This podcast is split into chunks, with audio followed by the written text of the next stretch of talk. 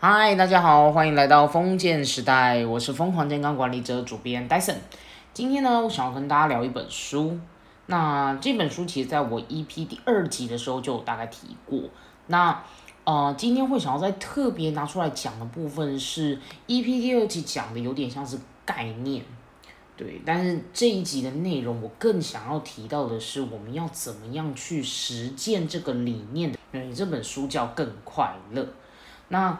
这本书它其实算是我何时的时候蛮重要的一个心灵伙伴。它是我在那时候很迷茫，在我未来不知道我的人生方向应该要往哪里去走的时候，它是我非常好的一本启发的书籍。里面有非常多的一些有一些实用的策略跟一些思考的方式。都是可以让大家就是好好的去探索，对，所以今天我就想说，那我就针对就是书本里面的一些整理的内容，然后我也希望呢，就是更多的听众对于这本书里面的概念有更多的深刻的一些共鸣跟感悟。他后来这本书其实有再版，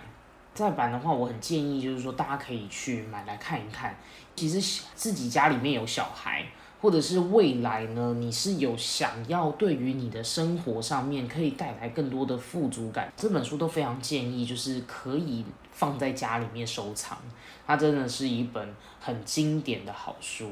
对，那更快乐的作者呢？他是哈佛大学的教授，作者叫塔尔班夏哈。他后来在哈佛开设了一门正向心理学跟领导心理学的课程，那这些课程荣获就是他最欢迎的课程前三名。那其实他自己本身呢，就是很致力于利用就是正向心理学的方式来带动大家改变自己一生的那种心理的模式。那这本书它带给我的共鸣感是什么？吼？因为我在开始翻开这本书的时候，其实我十六岁，是一位护理系的学生，然后我面对的是实习，然后护理师执照，还有二级升学压力，也就如同现在大家，就是学生们要面临各种考试、各种压力和迷茫。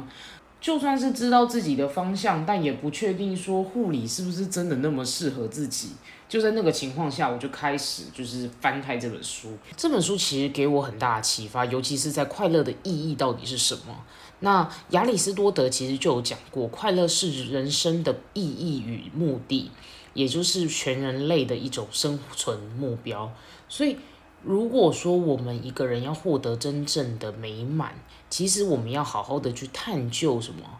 探究所谓的快乐的意义。那这本书它贯穿的一个概念，就是他在探讨一个人为何会需要追求快乐，跟探讨快乐根本的意义所在。那作者的那种快乐的定义，他把它当做是什么？生活中会体会到的那种乐趣跟意义的感受，那就是所谓的快乐。那我认为这个议题对我们来讲其实是很重要的，因为快乐的选择并不是单单只是所谓的感受而已。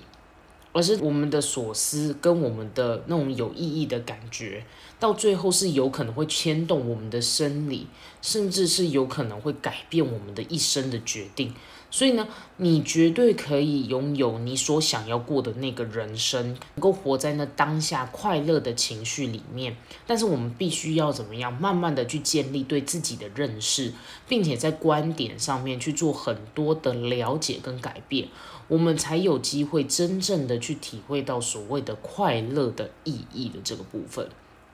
对，那所以书本它其实诠释上面是非常的反直觉的。它就是从理想主义到现实主义这两个概念去做贯穿，那它也很深刻的告诉我们说，其实现实主义者啊，他是非常脚踏实地的，并且在做任何事情的时候都考虑到现实条件的人。但是理想主义，它是一个怀抱梦想跟高瞻远瞩概念，并且经常思考自己人生主要目标的人，他们是两种不同的概念。但是这两种不同的概念就会带动说，他或许不一定能够活在他自己所快乐的意义下，但是他仍然过着大家可能世俗看起来还不错的生活，这是现实主义者有可能会面临的问题。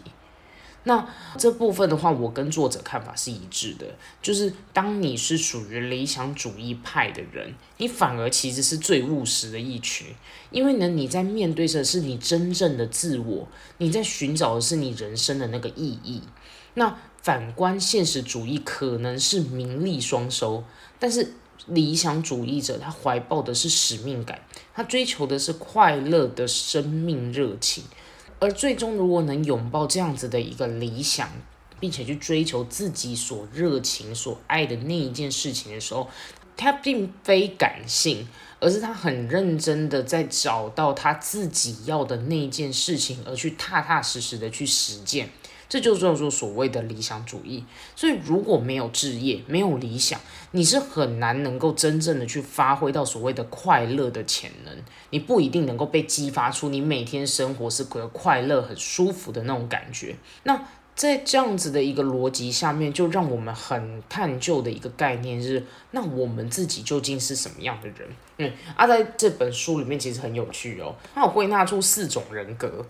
这四种人格里面分别是哪些型？然后他们是属于哪一种心态的模式？那我现在就是来跟大家讲一下，就是这四种人格大概会有的心态逻辑，所以你们可以去对照一下，就是说自己有可能比较赛比较偏向心理的价值观都是属于哪一类的？那你有可能在本书作者的见解里面，你就是比较偏向哪一种类型？对，好，OK，那现在就来看到第一种人。它叫做拼命三郎型人格。所谓拼命三郎型人格，它其实是一个相对来讲，在世俗眼光里面，他看起来就是已经蛮有成功概念的人。对，也就是说呢，他在日常生活当中，他常常很介意父母和老师一再提醒他，就是上学的目的就是为了拿到高分，前途才会有保障。所以呢，他会巴不得自己就是。不管再怎么累，都希望他自己可以怎么样考高分，取得好成绩。如果说漏听了老师所讲的一堂课或什么的，他有可能会陷入就是很大的焦虑跟紧张感，而且呢，他每天都巴望着就是下课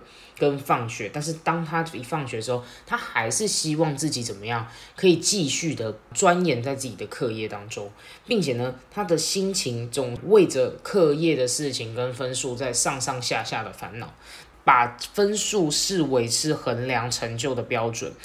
在他学生时代的时候。所以呢，他会很容易出现以下几种状况是什么？他会牺牲眼前的享受，然后成就将来的幸福。另外的话是，他也会担心说自己会变成没有能力的人，所以他会一直一直不停的在为自己的前途、为自己的人生去奔走。所以为了争取更多的荣誉，他会不得不牺牲一切的，一直奋发努力到最后，就是拼命三郎型的一些心态模式。那这个情况就有可能是什么？就算他后来申请到了很理想的大学，一拿到了入学通知的那一刻起，他会觉得如释重负，觉得哇太棒了，我也可以做到这样。但是呢，他这种感觉是休息个一两个月，他马上就会开始又兴起一种不对不对，我要继续努力往上爬。所以呢，他会一直以来的一直以来周而复始的担心什么？担心自己有没有能力？担心他自己万一拼不过别人怎么办？然后他会不停的跟旁边的同学啊，然后同窗啊去竞争，到最后也是跟同事竞争，然后以为了可以获得更好的工作、更好的升迁，这就是拼命三郎可能会有的心境。那当然也因为他一直都孜孜不倦嘛，所以他也是比别人更快有可能达到成功，他也有机会就是诶。拼豪宅，拼顶级房车，然后过着人家觉得很称羡的日子，但是呢，他就会开始很现实的认为，就是因为我拼成这个样子，所以今天才会有这样。就算他真的自己有了孩子，他甚至也不知道该怎么面对孩子们去说他自己是这么苦、这么苦、这么苦才能达到今天他这样的位置。也就是说，他完全没有办法享受他这过程当中是舒服的。这就是拼命三郎的概念。有些人他把大量的时间跟贡献拿来做在课业跟专业上面，他照样过得很快活的。他是真的很甘之如饴在这样子的过程当中。但是如果是拼命三郎型的，他跟刚刚我所说的这些人的概念就是差别在哪里？就是他没有办法享受他所做的事。情，他所要的是因为他要达到某一个目标。很多钱，很好的工作，看起来被人称羡，重点都是外在的概念，而非他自己。所以呢，他以为他达到那些成就，他就能获得快乐，这就是他们没有办法享受那个当下的那个概念。那当然呢，作者也有提到说，他并非是暗示说所有商界的那些大佬们都是那种什么拼命三郎人格，或者是一些成功人士，他们就一定是拼命三郎型的人。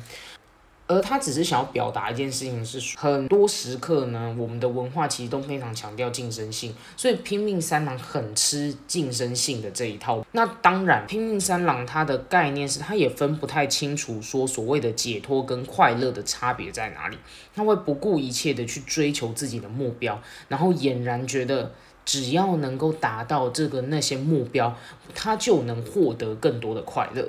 所以他永远什么？他永远都在追求未来，但是他并没有在当下的时候感受到那个过程中的那种平安喜乐、很舒快、很很享受的那种感觉，是相对来讲比较少的。那作者他就会觉得这样会比较可惜，因为他很认真也很努力的想要去达到那个理想是很好的，但是他过程当中他并没有从中在心灵上觉得富足或觉得快乐或觉得有意义的时候，其实会变得很辛苦。那再来的话，我讲第二种人格，第二种人格是什么？享乐主义型。那享乐主义型其实就很好理解，它就是一个。相对只求快乐，然后逃避痛苦的一群，所以他等于就是什么拼命三郎型的相反。他会尽情的在满足自己的欲望，很少会考虑到就是将来会产生什么后果。那享乐主义型呢，他很注重的就是他的人生当中是不是过得很幸福、很快乐，然后过着各种享乐的经验跟生活。所以他会冠冕堂皇地从事能带来立即享乐型的活动，然后直到他萌生其他的欲望，他才会转移到其他目标去。那这种情况呢，它还还会有一个特点是什么？它会热烈饥渴的去产生一段友谊或者是恋情。那当新鲜感消失之后，它就会立刻展开下一段。他的很多时刻，包含选择伴侣上面，他其实都比较注重于当下，他是不计较说后果有可能会发生什么事情的。实际上的话，享乐主义型概念的人，就是他的所作所为都特别的注重在立即性的满足上面对。那这样子的人呢，其实他怎么样，他就相对来讲比较缺乏长期性的目标。他会认为长期性的目标跟挑战人生的这件事情，对他心里面来讲，他的逻辑不是这样。他觉得这样子做是很累的。所以享乐型主义的人，他就会比较追求，就是说立即的享乐。如果这件事情有痛苦，我就不要去做。然后当下的话，就是比较只顾着就是享受。那享乐就代表是快乐，因为他不可能喜欢工作。实际上，他也不会去特别去找他自己的目标，跟觉得自己特别觉得有意义的那一块，在这本书上面有提到的这一部分。那这个部分呢，就是作者他很有趣，他有提到有一件事情，他把它特别的拿出来讲。他有提到说，正向心理学家叫米哈里，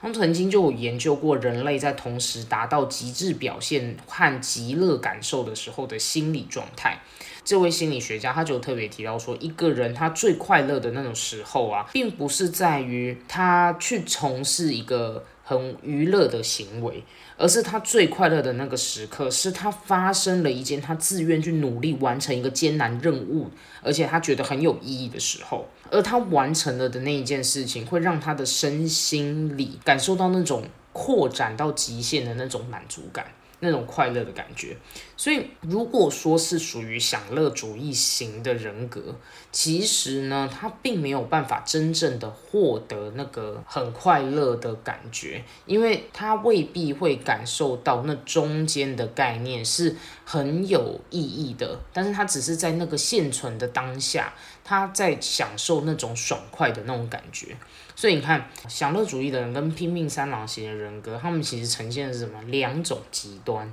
嗯，OK，再来还有一种人格是属于什么？虚无主义者。对，虚无主义型。那本书他就有提到说，虚无主义型的几种特质，他放弃了追求快乐，他觉得他自己的人生就是毫无意义。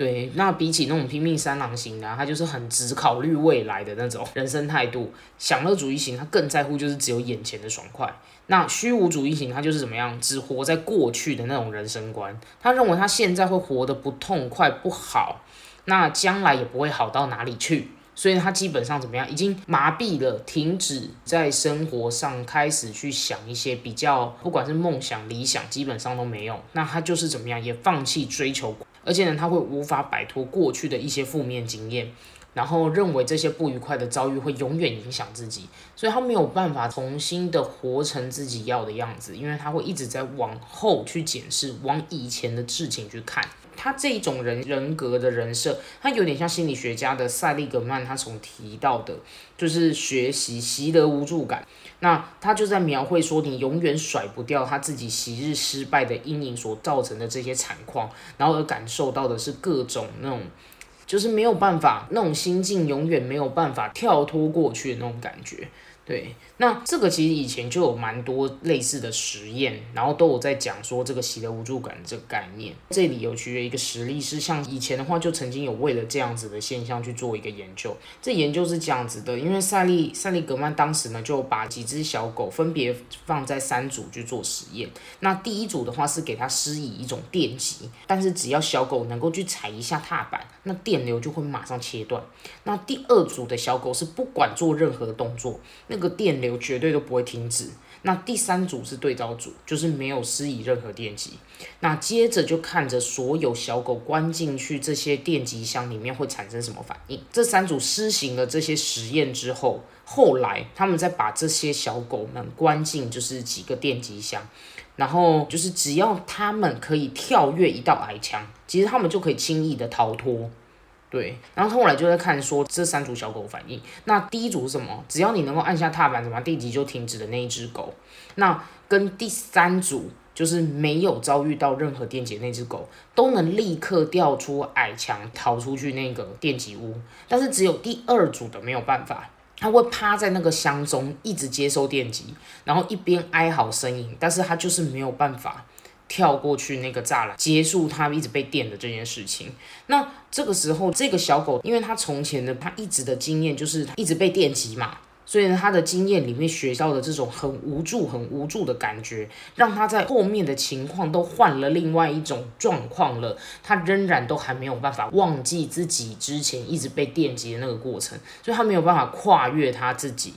对，这种就叫做习得性无助感。那从这种萨利格曼的研究啊，就可以看到说，就是我们其实是非常容易会产生到这种无助的感觉。那当我们得不到我们想要的结果的时候，我们很容易结果我们就会衍生一种念头，是我们就是没有办法掌握自己的人生啊，因为我们以前就是这样活的。那这种虚无主义型的人格，他们也会认为说，他们自己这一生，然后要过成这样不好的感觉，也都归怪。过往的经历也会认为说这就是我人生的一部分，所以某种根源上，它会产生一种比较绝望的念头。那其实这种情况也也是相对来讲心里是很辛苦的。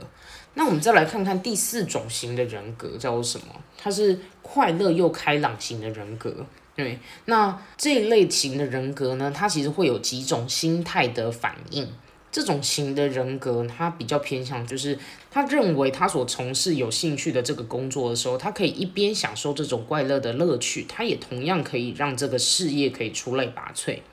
另外的话是，他会为了增加来日的收入，他可以先牺牲一下眼前的利益，他也觉得这是值得的。或者是他做着这些就是事情的时候，他所做的这个事情是他想要兼顾他现在的快乐，跟他想要兼顾未来就是有意义的生活的这一块。OK，所以呢，他是不停的去享受他追求的这些目标的过程，而且他可以从中一直不停的蹦出一些好的点子，让他自己可以慢慢的在从中茁壮的成长。另外的话是，他也容易会学习到一些好处，像是他在某些概念的时候，他学习事情的时候，他更专注在于学习的过程当中，他可以看到什么有趣的概念或因子，并且把它操纵在他自己的生活或工作上面。所以呢，他不再把学习当做是一种苦难。他更把它当做什么？有没有可能他这个东西学来之后，他真的能够运用到他自己的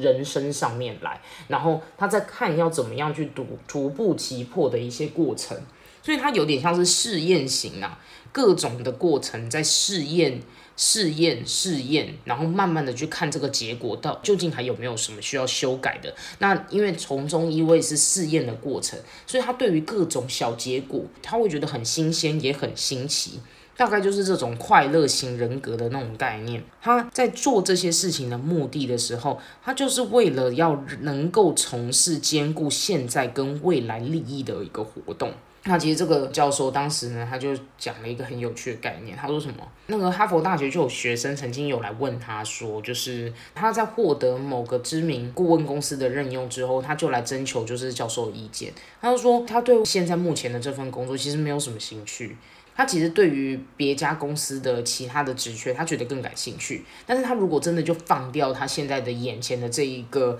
很亮晶晶的工作，他就会觉得好像他自己的前途没有这么的光明的那种感觉。就他就在问他说，他要到等到什么样的生活的人生阶段，或者是哪一个年纪，他才可以怎么样不顾一切的去不考虑前途，我就可以开始过上快乐的生活。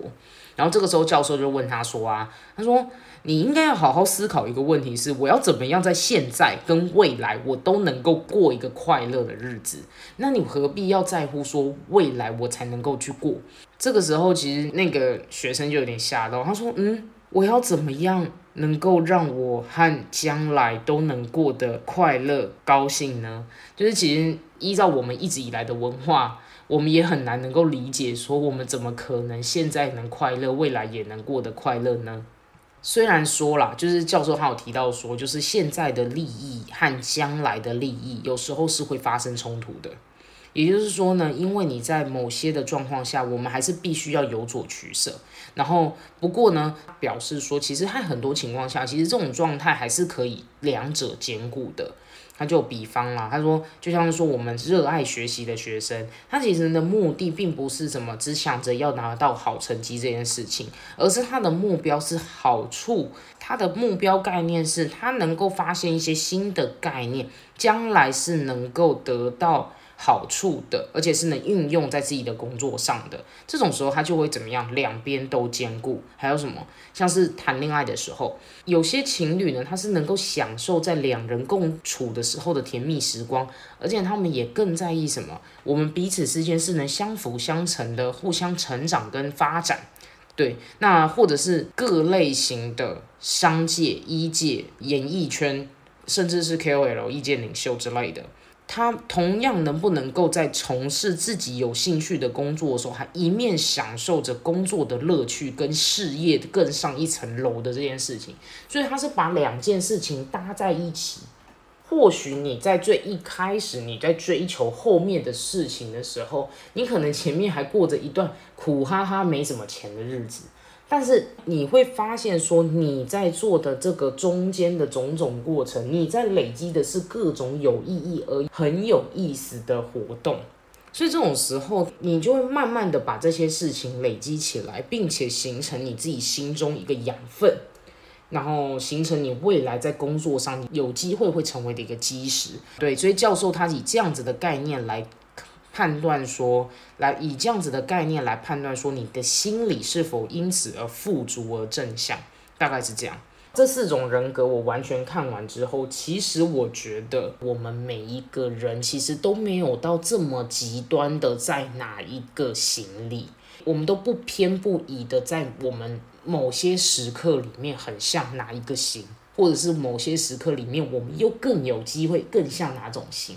但。不排除就是自己有可能某些比较极端的，会真的比较偏向自己，就是完全认同某些概念。我觉得我们每一个人都有我们每个人的认知概念跟想法，就是我是拼命三郎型，那我就在各种想法跟概念里，我全部都是拼命三郎，或者是我在某些概念里面，我就全部都是享乐主义。我觉得也不完全，但是。我觉得会有点像什么？我觉得会有点像说某些价值感会特别特别的或许是我们要追求我们自己的很棒、很倍儿棒、很赞的升迁工作，那有可能就是某些人他就特别像拼命三郎，就是极尽所能的竞争 KPI 等等的，我要冲到那位置，有可能，或者是，但他或许在于爱情或什么的，他相对来讲就属于虚虚无主义，觉得啊很缥缈啊，我好了，我不需要伴侣啦。也或许，那我觉得都可以。但是我们有没有可能开始有意识的去思考，说我们是懂得去享受追求重要目标的这种过程，然后去累积那种保持快乐的概念？也就是说，我们开始去思考的点是什么？我们懂得去享受那种追求重要目标的过程以外，我们还能够长期保持这种快乐。所以呢？听到这边，大家应该就知道，作者他其实比较喜欢我们去培养什么样的特质，就是快乐、开朗、型的那种心态。因为如果说能够保持像那样子的心态，我们就比较能够追求卓越，并且长期保持着一种新鲜以及快乐的感受。这就有一个很简单、很简单的例子，或者是我像我们要去登百越的这种过程，你登上山顶那种感受当然是也蛮爽的啦。但是你不会说因为登上山顶的那一刻，你就会快乐到爆棚。是什么样的概念有可能会让你觉得你这一趟路程是很爽的、很舒心的？是因为你在爬这一座一座的山的时候，你中间所体会到的这种过程上面。旁边的风光，跟你感觉好像正在过着很健康的登山状态，那种心境会让你觉得很舒服。那当然，你登上山顶是附加价值的更爽，那种感觉就是作者所谓的，你享受追求重要目标的过程，才能让你长期保持快乐。对，OK。那讲完这四种人格型之后呢，当然。大家就现在就已经被撩起来，想说哇，那除了这些概念以外，就是我可能会在做某些事情的时候，会有某些晒出来。那总要告诉我们一些寻找快乐，我们可以怎么做吧？对，所以我这边呢，就也来整理一下，就是我们在寻找快乐的这种旅途当中呢，我们可以去实用的一些方法。我是整理大概三个啦，因为我觉得还蛮有意思的。如果有兴趣的人，他其实里面还有蛮多一些其他方法都可以去看一下。那第一个是什么？第一个我觉得特别有意思的是寻找意义以及乐趣的一个概念。对书里面，他其实有特别的提醒说，如果我们只是一味的在追求就是事件的乐趣，或者是只追求目标跟使命感，我们都不一定会获得真正的快乐。但是快乐它建构的概念是什么？是要有意义，并且有乐趣，在这件事件上都共存。也就是你在追求这件事件的时候，你必须要觉得有意义，而且有乐趣，你才有可能怎么样持之以恒，并且觉得很有喜悦感。对，所以一个人他其实不需要随时随地处于一种毫无压力的状态，而是他需要某个重要的目标去努力的去奋斗，并且呢从中开始去等待说有可能去实现某件事情的那种召唤感，心情上面的那种生活大小事啊，会让自己觉得哎特别的有感觉，特别的哎有乐趣。对，那我们就是要在这种时候呢，慢慢的去尝试。然后去体验，去看说自己有没有一些什么心境变化，所以划重点哦，开始哦，重点在这里，就是我们最好的方式就是去尝试，去注意自己的心境变化，所有的记录日常活动的概念，有机会让你找到所谓的意义跟乐趣。诶，这个概念我觉得很重要诶。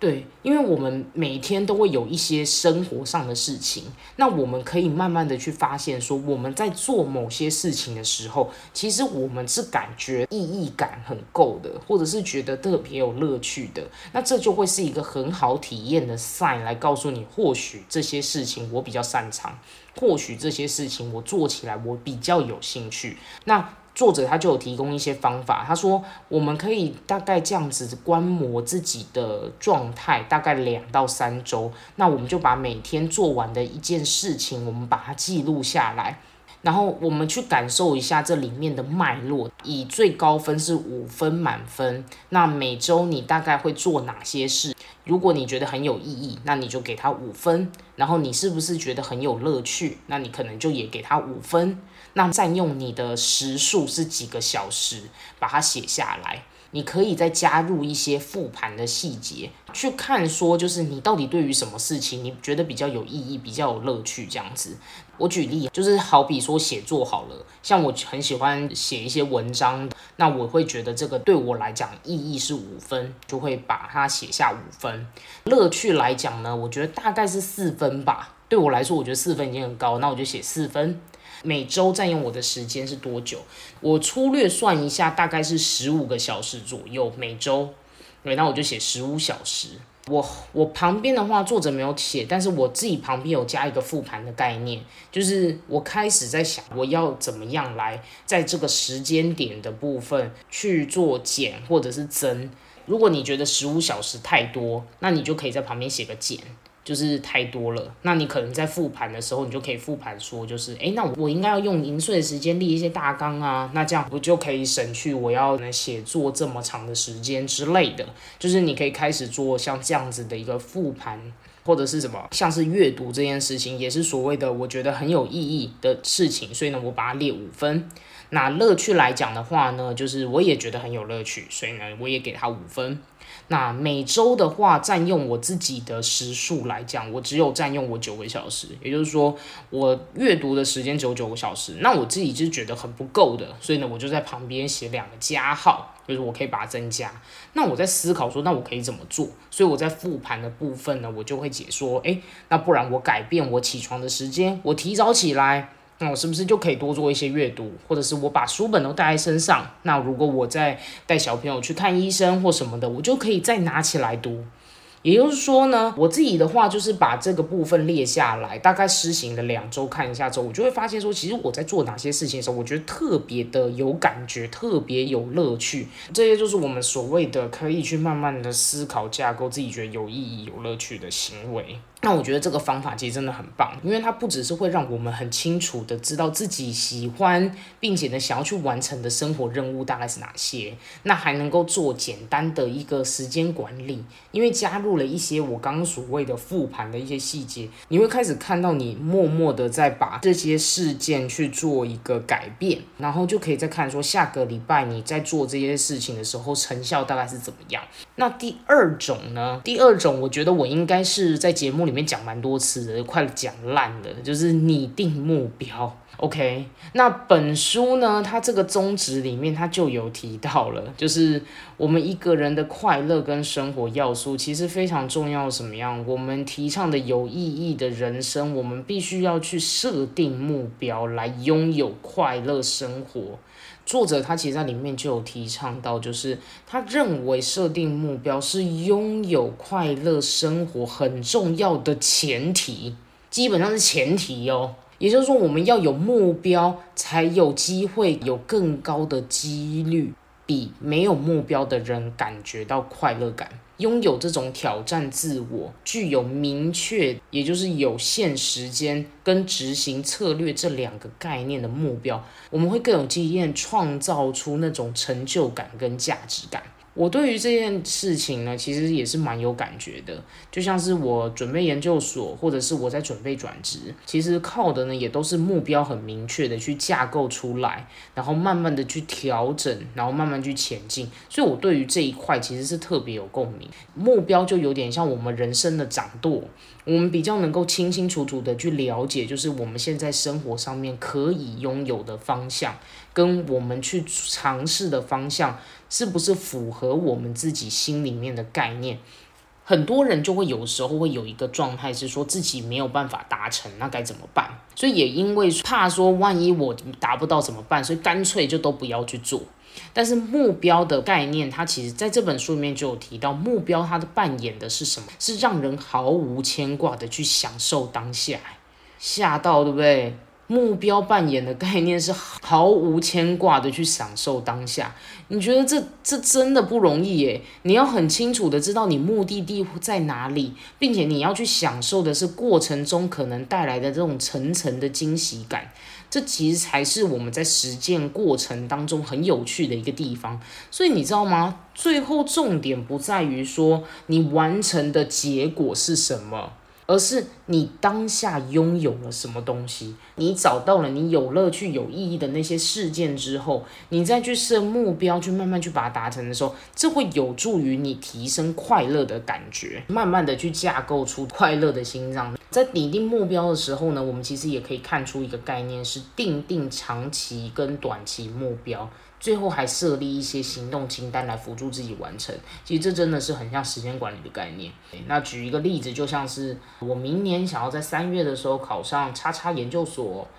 ，OK，我明年想要在四月的时候登上玉山，这些都是属于目标。那短期的目标，我们就可以规划说，接下来你会安排哪些活动去推进这些进程，就是你开始会去思考说，就是诶。那我需要去问问看哪些学长姐啊，呃，有考过啊，或者是诶，我要不要去报个学分班啊，去了解一下里面的概念啊，或者是我去母校啊，收集一些过去的在校资料啊，等等，这些都是所谓的定定一些短期的目标的概念。最后你就会开始设下你的行动清单。我在几月几号的时候要完成，就是研究所的简章。另外在六月的时候，你的书审资料必须要准备到哪一个部分？就是你开始会去列一些清单嘛。那这个时候呢，每个人自己想要完成的目标，都像是自己的大小型的专案。如果找到了自己觉得很有意义，而且很有乐趣的这些目标来激励自己往前的时候，其实会觉得特别有趣。嗯，所以书里他其实就有运用到这类的概念。他说，你也可以用什么团体来督促自己，像是可以办一些像读书会，或者是自己开部落格，呃，FB 什么架开，然后贴文等等的，让一些人来知道你现在在做这些事情，那也有机会会激励你把这些目标更容易履行的更有意义，因为还有人看着你一起，然后陪着你一起完成它。我觉得，如果说你们很有兴趣在目标这方面的概念，我很建议你们也可以去听一下 EP 第十集，我是在讲宜晨老师的高效时间管理书籍。对，那那一集的内容里面，宜晨老师也提到类似的概念，就是北极星，就是在讲我们应该要去找到那人生的目标。有兴趣的人欢迎也可以听一下 EP 历史。那再来。我觉得这个工具很厉害，我觉得这个听到真的值回票价。就是第三个是什么？发掘个人置业。心理学家马斯洛他就有说到，一个人最好的运气和最大的福分，就是有人付钱请他从事他衷心热爱的那件事情。你就可以想象，就是到底有什么样的好康，可以在愉快的工作中做，还有人愿意付钱给你。对不对？这个概念就是特别特别的，就是在这本书上面有做到发挥，就是很好的再去思考说，我们一个人要怎么样来发现自己觉得热爱的那件事情。一般人呢，对于工作，一种呢就是当成一份苦差事，那另外还有一种当做职业，反正做就对了。第三种是置业，我很有兴趣想要把它做好，当责的心态，想要兢兢业业的把它完成，大概是这三种心态。那大部分的人其实都把工作当做是苦差事啊，杂物。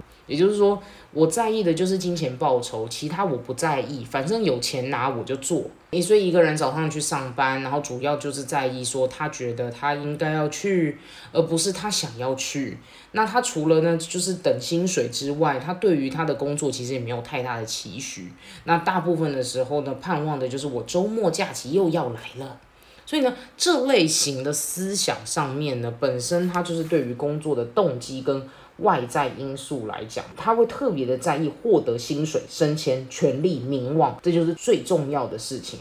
哦，那另外的话是把工作当成置业来看的人，大概是什么？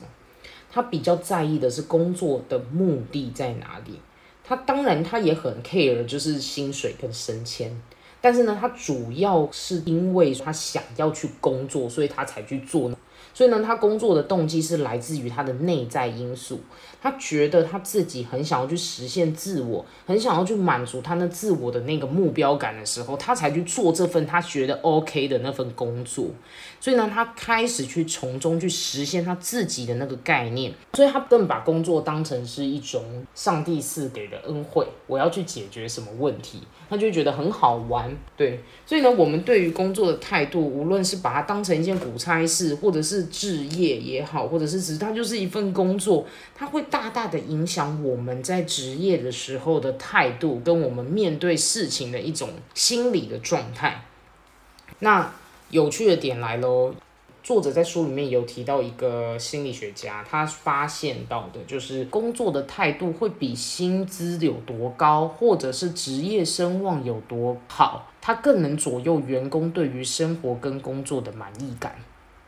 所以呢，我们一个人要能够真正的在工作中发挥的更舒服，心里更快乐，其实重点在于对工作的态度。